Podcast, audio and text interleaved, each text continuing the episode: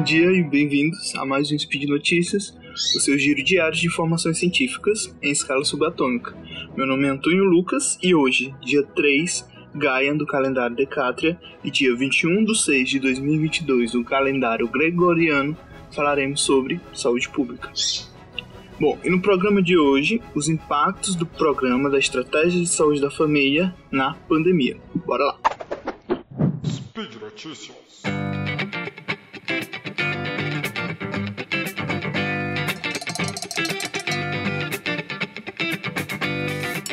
O Brasil, por meio do nosso SUS, sempre foi exemplo mundial na atenção primária, onde ocorre a prevenção e promoção da saúde.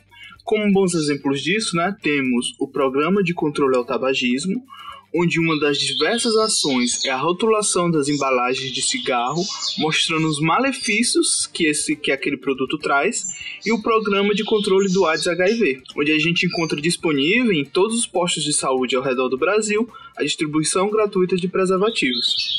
Como um dos principais pilares da atenção primária, temos a Estratégia de Saúde da Família, ou ESF, criada em 1994, que de forma bem resumida tem a função de reorganizar a atenção básica, seguindo os preceitos do SUS, né? Alguns exemplos: o mapeamento do território, na coleta de dados sobre condições socioeconômicas e de vulnerabilidade da população e vigilância epidemiológica, levando os profissionais de saúde a ficar mais próximo da população, criando um vínculo com eles, o que facilita entender os problemas de saúde daquela região. Em implementação há 28 anos, a SF acompanha mais ou menos 62,6% da população brasileira, com mais de 40 mil equipes constituídas principalmente por médico, enfermeiro, cirurgião dentista, técnico de enfermagem e saúde bucal, e cerca de 260 mil agentes comunitários de saúde. Essa estratégia já estava consolidada no Brasil quando a pandemia chegou por aqui em março de 2020. Vai demorar muito, muito mesmo, para entendermos os reais impactos que a pandemia teve e está tendo no território brasileiro. Hoje, depois de mais de dois anos, conseguimos colocar um pouco de perspectiva sobre os sistemas de saúde ao redor do mundo e principalmente ver erros que não podem ser repetidos, né? Voltando à estratégia de saúde da família, em artigo recente da Fiocruz, publicado agora no final de abril de 2022, que vai estar os links na referência da postagem, relata que relata sobre o enfrentamento da Covid-19 nas, nas ESFs, os dados mostram que a saúde da família, com ações de prevenção e promoção de saúde, teria um papel fundamental na pandemia e, se houvesse vontade política, teria evitado muitas mortes. Mas o que exatamente aconteceu com esse programa durante a pandemia?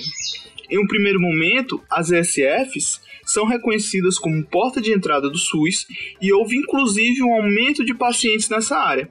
Porém, houve uma falta de coordenação por parte do Ministério da Saúde, deixando os profissionais desamparados, né? Faltou EPIs para proteção individual, como máscaras PF2 e cirúrgicas, faltou luva, óculos de proteção e avental. Faltou testes para Covid e outros insumos necessários para tratar a população e sobrou cloroquina. Né? Além disso, houve uma pausa nos serviços das ESFs, como acompanhamento de grupos de hipertensão e de diabetes, para focar especificamente na Covid-19, né?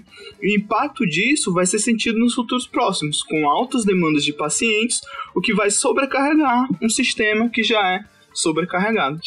Talvez em um primeiro momento, por a Covid ser uma doença nova, ainda não sentia total compreensão da sua complexidade Porém, já no segundo semestre de 2020, houve poucas mudanças nesse direcionamento.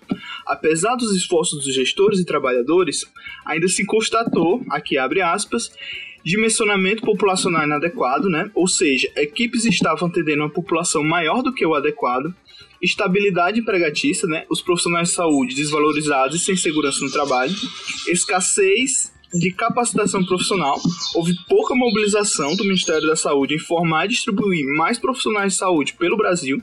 Aí, como já falado, faltou EPIs, testes e insumos para, para diagnóstico e cuidado. Além, né, principalmente da comunicação com a população, vinculada à baixa prevalência e manutenção de serviços de rotina necessária à saúde individual e coletiva. Aqui fecha aspas. Como conclusão, o artigo ainda ressalta a importância de fortalecer a porta de entrada de usuários ao SUS. A população já reconhece e a estrutura já estava estabelecida. Faltou vontade política para fortalecê-lo durante a maior crise sanitária que abalou o país. Fecha aspas. Aqui, para encerrar, né, acho importante colocar que ainda não saímos da pandemia e vai levar muito tempo para entendermos os reais impactos que ela não causou. Já trazendo em termos de saúde pública, como o SUS foi e vem sendo um dos pilares fundamentais no Brasil. Nós temos, galera, o maior sistema de saúde pública do mundo. E sem floreios, ele tem sim muitos defeitos. Porém, a única saída é fortalecê-lo. Voltando ao que foi falado anteriormente, né? Que a estratégia de saúde da família chega a mais de 62% da população brasileira quais os caminhos que a gente pode traçar para que esse acesso chegue a 70, 90, 100% da população. O que está acontecendo hoje é justamente o oposto. O SUS vem sendo, sim, diariamente sucateado. Desculpa terminar na bad vibe, mas acho que faz parte. E por hoje é só. Lembro todos os links comentados estão no post e deixe lá qualquer comentário, dúvida, crítica, elogio. Lembro ainda que esse podcast só é possível acontecer por conta do apoio ao, no patronato do SciCast, no Patreon, Padrim e PicPay. Um grande abraço, beba água e defenda o SUS. Até amanhã.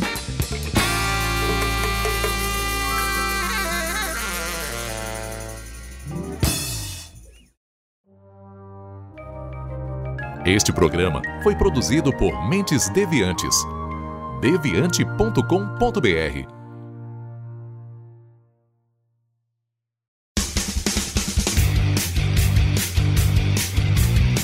Cortes, edição de podcast.